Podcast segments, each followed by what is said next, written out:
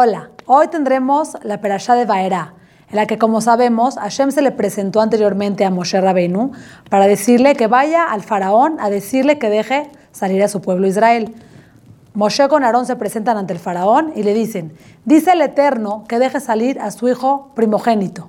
Dice el faraón, ¿el Eterno? ¿Quién es el Eterno? Yo no, yo no lo conozco. Ah, ¿no lo conoces? Pues lo vas a conocer. No le dijeron así, pero Hashem de alguna manera se demostró de una manera como nunca antes se había demostrado en el mundo. Entonces le dijo, le dijo Faraón, de ninguna manera, yo no los voy a dejar salir. Y es más, estoy pensando algo. Si ya están ellos pensando en querer salir, los esclavos, quiere decir que tienen mucho tiempo de sobra. Al parecer les sobra el tiempo, ¿verdad? Porque cuando uno tiene tiempo de sobra, pues piensa. Entonces ya están queriendo ser libres. Entonces les voy a incrementar el trabajo. Y como sabemos, el faraón les incrementó el trabajo, cosa que hizo mucho más pesada su, situación, mucho más pesada su esclavitud. Por eso ellos fueron y reclamaron un poco a Moshe. Le dijeron, Moshe, ya no queremos que vengas. Estábamos mal, pero desde que, desde que viniste a que salvarnos, estamos mucho peor. Mejor ya deja las cosas como están. Y Moshe va y habla con Hashem. Le dice, ¿por qué le haces mal a mi pueblo? Le dice Hashem, tú no sabes lo que es mal y tú no sabes lo que es bien. Tú crees que estoy haciendo mal, todo lo que estoy haciendo es para su bien. Les estoy incrementando el trabajo. Tal vez ahora la, situación es mucho más difícil porque los voy a dejar salir antes de lo que yo tenía previsto. Yo le había prometido a Abraham, el patriarca Abraham Abinu, que iban a ser 400 años esclavos en tierra extraña. Sin embargo, ahora que la situación está más difícil, voy a hacer que el que se reduja el tiempo y en vez de 400 años solamente serán 210 años de esclavitud.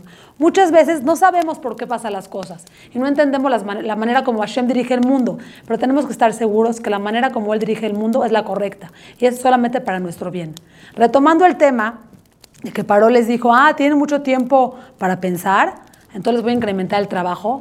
Paró se asemeja al Yetzer al instinto del mal. El instinto del mal siempre nos está jugando de esta manera. Quiere que no pensemos, quiere que estemos todo el tiempo ocupados con lo que sea, con tal de que no tengamos un momento de reflexión, un momento de pausa en nuestra vida para decir, a ver, ¿hacia dónde voy? ¿Qué quiero de mi vida? ¿Qué he hecho hasta ahora? Él quiere que estemos todo el tiempo ocupados, por eso tantas redes sociales, por eso tanta tecnología que nos mantiene ocupados todo el tiempo. Estamos de aquí para allá viendo mensajes, correos electrónicos, eh, Instagram, Facebook. Todo el tiempo estamos ocupados. ¿En qué? En nada. Con tal de no tener ese tiempo para reflexionar, para cambiar. Por eso tenemos en nuestro calendario un día a la semana, que es Shabbat Kodesh, tenemos la oportunidad de desconectarnos de todos estos aparatos y de toda esta influencia externa para conectarnos con nosotros mismos, para conectarnos con nuestra familia, para poner un stop en nuestra vida, en nuestra semana y decir, bueno, ¿qué quiero? ¿Hacia dónde voy? ¿Qué espera mi creador de mí? ¿Estoy cumpliendo mi objetivo de vida? A veces se nos pasa la vida, 80, 90 años, y cuando volteamos para atrás decimos, ¿qué hicimos con nuestra vida?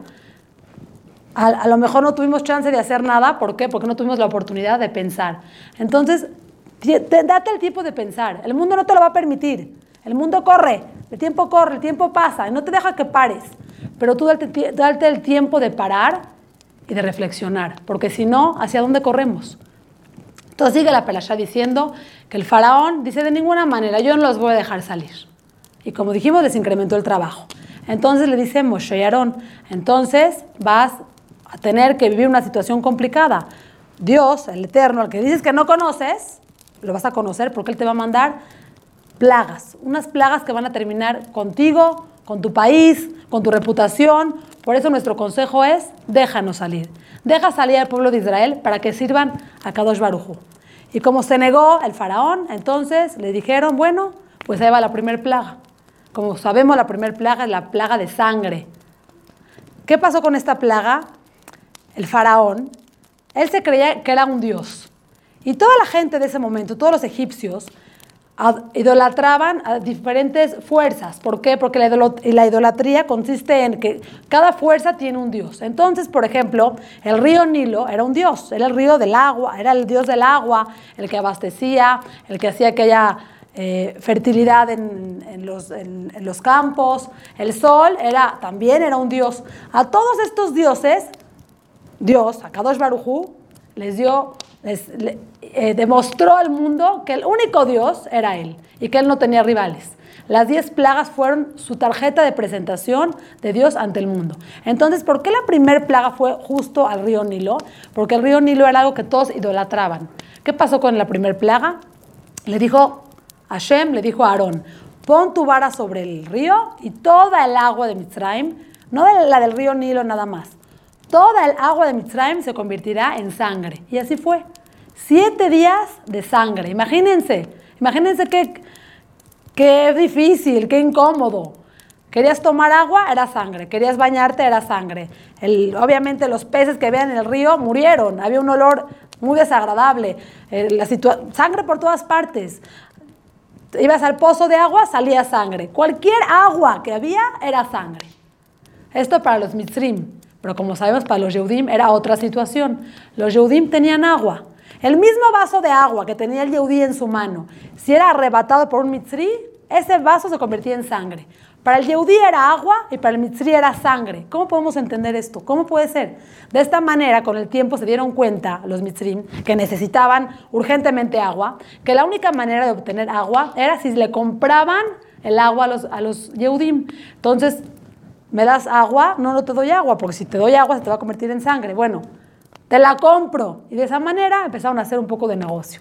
Porque Hashem le prometió a Abraham Avinu que cuando los Yehudim salieran de Egipto iban a salir con, con una riqueza enorme. Entonces aquí empezó el, intercambio. Aquí también podemos ver el, la Pratit. ¿Qué quiere decir la Pratit? La supervisión personal. Aquí Hashem demostró que él nos supervisa de manera individual a cada uno y uno de nosotros. ¿Por qué? Porque para uno era sangre y para el otro era agua. O sea, el mismo vaso podía ser para uno sangre y para el otro agua. De esta manera Hashem demostró cómo está de manera muy particular en cada una de las vidas de nosotros. Esto me hace recordar una historia que alguna vez escuché, que, que, escuché de primera fuente, una conocida que yo tengo, que tenía mucho tiempo tratando de vender su casa. Necesitaba vender su casa y tener ese dinero para ahorrarlo, para invertirlo en otro lado. Total, que la casa estaba parada años, no la vendía. Pero su vecina de enfrente la rentó, la volvió a rentar y la vendió en un lapso a lo mejor de esos tres años y ella aún no vendía su casa. Estaba desesperada. Y decía, bueno, ¿por qué Hashem no, no permite que yo pueda vender mi casa? ¿Qué, ¿Qué, está mal? O sea, ¿por qué ella la pudo vender, rentar, y yo no puedo mover la casa? Estamos en la misma calle, somos vecinas. ¿Cuál es la diferencia? Cuando pasó el tiempo, después de tres años, por fin pudo vender la casa. Y ella se dio cuenta en ese momento por qué Dios le hizo no vender la casa antes. Porque ese dinero con el cual vendió la casa, el que obtuvo, lo iba a invertir en un banco en Estados Unidos llamado Stanford, que como sabemos es un banco que se dio a la quiebra. Y toda la gente que invirtió su dinero ahí lo perdió completamente. Entonces ella misma entendió, ya sé por qué Hashem me hizo, que no yo, yo, me hizo un favor, me hizo una bondad. Si yo hubiera vendido mi casa hace tres años, hace dos años, como yo estaba todo el tiempo queriéndolo hacer, ¿qué hubiera pasado con ese dinero? Lo hubiera perdido completamente, mi patrimonio lo hubiera perdido. Sin embargo, Dios tiene mejores planes. Ahora, ¿por qué ella sí lo pudo vender y yo no? Porque ella tenía otra situación. Ahí está la Pratit. Porque para ella en ese momento, a la vecina, era beneficioso que vendiera su casa.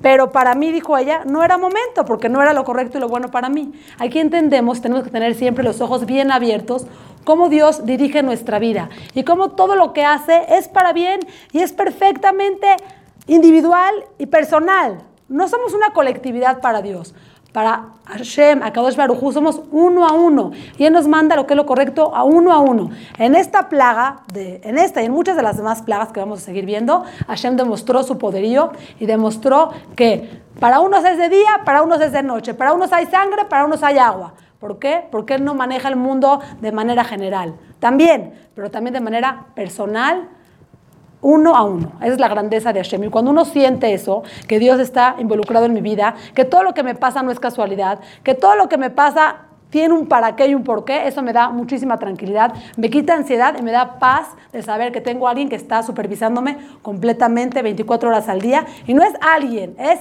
Él, el rey del mundo. Eso da tranquilidad. Seguimos después de esta plaga que duró una semana. Todas las plagas duraban una semana y luego había tres semanas de descanso. Descanso, como para que el, pueblo se, se reincorporara, para que reflexionara, para que eh, se arrepintiera, pero esto no pasó, como sabemos, hasta mucho tiempo después. Entonces, después de esta plaga, otra vez viene la advertencia. Vienen Moshe y Aarón y le dicen, si no dejas salir al pueblo de Israel, vendrá otra plaga. Todo Mitzrayim se llenará de ranas, ranas por todas partes. Dijo él, hasta mis brujos lo pueden hacer, dijo el faraón. No me molesta, haga lo que tengan que hacer y no las voy a dejar salir. Ah, no, perfecto. Cuenta el, el Midrash que en realidad salió primero una rana enorme del río, del río Nilo, una rana enorme. No fueron muchas, fue una, gran, una rana muy grande. Cuando la gente la vio, con coraje, le pegaron, ¿no? Cuando uno ve un animal así, un insecto, que hace? Uno lo pisa, como que sintiendo que somos superiores y la quiero matar. Entonces le pegaron a esa rana. ¿Qué pasó? De esa rana salieron 10. Otra vez le pegaron a la rana y volvieron a salir otras 10. Y entre más le pegaban a la rana, más se multiplicaban las ranas. A ver, un minuto, dice los jamim. ¿Por qué le sigues pegando? Te estás dando cuenta que entre más le pegas, más ranas salen. Para, para esa conducta. Esto nos enseña en la vida. ¿Cuántas veces estamos en un círculo vicioso? Estamos haciendo, teniendo alguna actitud, alguna conducta que nos damos cuenta que no nos está llevando a nada bueno. Sin embargo, no podemos parar. Ese impulso interno que tenemos de no controlarnos no nos permite darnos cuenta que esto no nos está llevando a nada positivo. Es lo que pasó con ellos. Ranas, ranas y más ranas, al grado que el faraón los mandó llamar y les dijo, por favor, Moshe y Aarón, quiten esta plaga, estamos vueltos locos, porque no nada más que eran ranas desagradables por todas partes, sino que el croar de las ranas era insoportable. Por todas partes habían ranas croando, crack, crack, crack, crack. Entonces era un sonido insoportable. Les dijo, por favor, quiten esta plaga. Y le dijo Moshe, ok, eh, faraón, claro que sí. Dime, ¿cuándo quieres que la quitemos? Le voy a, voy a pedirle a Dios, voy a rezarle a Dios. ¿Cuándo quieres que la quite? ¿Qué diría uno? Ahorita, ya, ahorita quítala. Pero el faraón con su soberbia dijo, mm, mañana. Quiero que la quiten mañana. ¿Esto como para qué? Para demostrar que él tiene la última palabra. Con tal de demostrar que él tiene la última palabra, sufrió un día más hizo sufrir a toda la gente. Y al otro día, la, esta terrible plaga se quitó. Pero eso sí, todas las ranas quedaron ahí, muertas, pero quedaron ahí. Ellos tuvieron que quitarlas del lugar, del espacio. La tercera plaga es la plaga de los piojos. Toda la tierra se llenó de piojos al grado que no se alcanzaba a ver la tierra. Todo era piojos. En ese momento el faraón mandó llamar otra vez a sus brujos y les dijo, a ver, quiero que ustedes también hagan esta plaga. Yo sé que ustedes lo pueden hacer. Y se dieron cuenta los brujos que no podían hacer lo mismo, porque ellos con la sangre intentaron hacer algo parecido, con las ranas intentaron hacer algo parecido, aparentemente tenían la fuerza. Pero cuando llegó el momento de, los piojos, ellos dijeron, ¿qué crees? Esto es el dedo de Dios. Ya nos dimos cuenta que esto es dedo de Dios. No lo podemos hacer. Los brujos nos sentimos incapaces de hacerlo. Con todo y todo el faraón no entendió el mensaje. Con todo y que le dijeron a ellos, esto es de Dios, si hay un Dios que controla y que lo está haciendo, él no entendió el mensaje. Entonces, siguiente plaga, le advirtieron, faraón, viene una plaga difícil. Todo el reino, todo el territorio de Mitzrayim se va a llenar de animales salvajes. ¿Menos qué? menos la tierra de Goshen. esta porción de tierra que era Goshen, donde estaban los Yudim, ahí no entraban los animales, solamente estaban por todo todos los demás, los, demás lugares. Imagínense animales feroces dentro de, tu casa, dentro de, tu parque, del mercado. Fue algo insoportable. Y cada vez que el faraón decía, por favor, quítenme esta plaga, no podemos más con esta plaga y los voy a dejar salir. Esa era como la, la promesa del faraón. Si me quita la plaga, los dejaré salir. Entonces eh, Moshe hacía tefila a Hashem, Hashem quitaba la plaga, y ya que la situación volvía a la calma, ya que pasaba la tormenta, el faraón se retractaba y decía, no, al final decidí que no los voy a dejar salir. Estoy muy cómodo con ellos trabajando, me están trabajando muy bien, y no, no los voy a dejar salir. Entonces, siguiente plaga. Ya tenemos sangre, ranas, piojos, animales. La siguiente plaga fue la plaga del peste. ¿Qué quiere decir? Que todos los animales de los mitzrim se morían. Animales, vamos a referir en ese momento, era todo su, capital. La gente no tenía casas, no tenía, sea, su, capital estaba, los animales, eran sus bienes. Entonces advirtió, Todos los animales que sean de los mitzrim van a morir. Los animales, el ganado, los animales de los Yehudim no van a morir. Otra vez la supervisión personal de Hashem. Cuando llegó esta plaga, el faraón salió a verificar que realmente sucediera eso. Y sí, qué miedo, sí estaba pasando eso. Todos los animales de los egipcios morían y los animales de los judíos, o sea, había alguna sociedad entre un judío y un mitzri teniendo un animal, ese animal no moría. O sea, de manera perfectamente. ¿Quién, quién puede saber eso? Sino nada más a Kadosh Barujú. Y esto le movió un poco el tapete al faraón, pero con todo y todo no fue suficiente para dejarlos salir. No los dejaré salir. Váyanse de aquí, no los dejaré salir. Entonces siguieron con la siguiente plaga. A partir de este momento ya Hashem le endureció el corazón al faraón. Es decir, las primeras plagas Dios le dio la oportunidad al faraón de que viera la realidad y que él tomara su decisión y que él dejara por su propia voluntad salir a los Yudim. Pero a partir de este momento dijo Hashem, ahora aunque quieras ya no va a ser fácil. Ahora yo me voy a engrandecer a partir de ti. Yo voy a hacer grande mi nombre en el mundo a partir de tu conducta. Ahora aunque quieras ya no va a ser fácil. Esto nos hace una reflexión en la vida.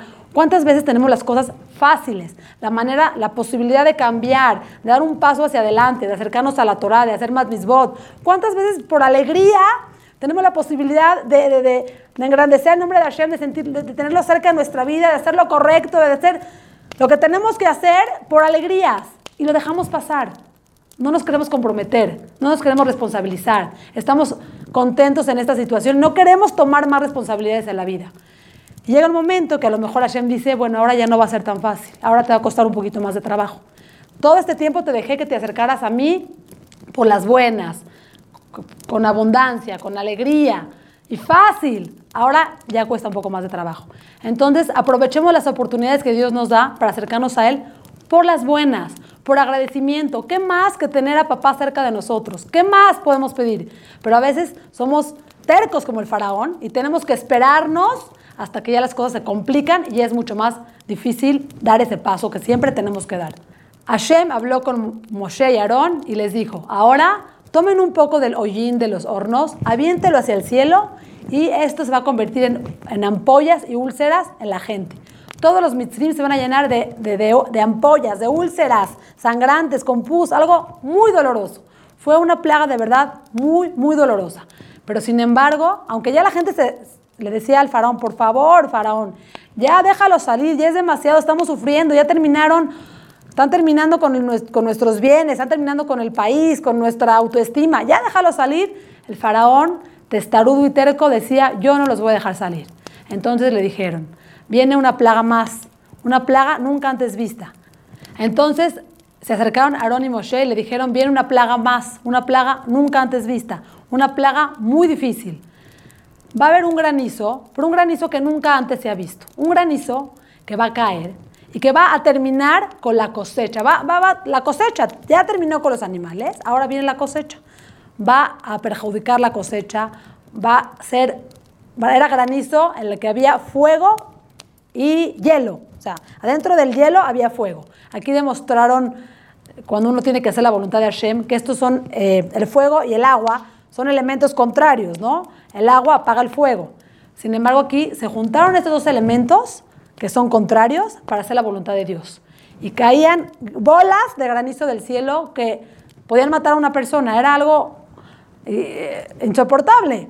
En ese momento, otra vez, el faraón les suplicó quiten esta plaga y ahora sí, ya los dejaré salir. Ya no quiero saber, no quiero saber de ustedes, los dejaré salir.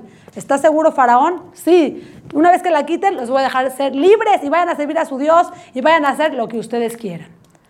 Y bueno, pues así fue. Como sabemos, no fue la primera ni la segunda, que el faraón se retractó. Una vez que volvió la calma, una vez que se, se quitó esta situación complicada, el faraón se retractó a su promesa y dijo, no, no los voy a dejar salir. Esto me hace pensar que todos tenemos un pequeño faraón dentro de nosotros. Todos tenemos un pequeño paro dentro de nosotros que nos dice que, ya que las cosas, cuando las cosas están complicadas, cuando necesitamos de la asistencia de Dios, le pedimos, le rogamos, le prometemos, le damos cosas a cambio de que nos quite de esta situación complicada. Una vez que Hashem se apiada y nos manda otra vez la calma en nuestra vida, volvemos a, volvemos a ser como el faraón. No, mejor no voy a cambiar. Yo estoy bien como estaba, Gracias Hashem. Ahí si necesito ayuda te vuelvo a llamar, pero ahorita estoy bien. No seamos como el faraón. Retornemos a Hashem por las buenas, como dije anteriormente, y cuando prometemos algo, cumplámoslo. Porque así como queremos que Hashem nos responda, creo que también es válido, nosotros vamos a responderle a Hashem. Que todas estas reflexiones nos ayuden a ser mejores Yehudim, mejores personas, y seguimos la semana que entra con las últimas tres plagas. Muchas gracias.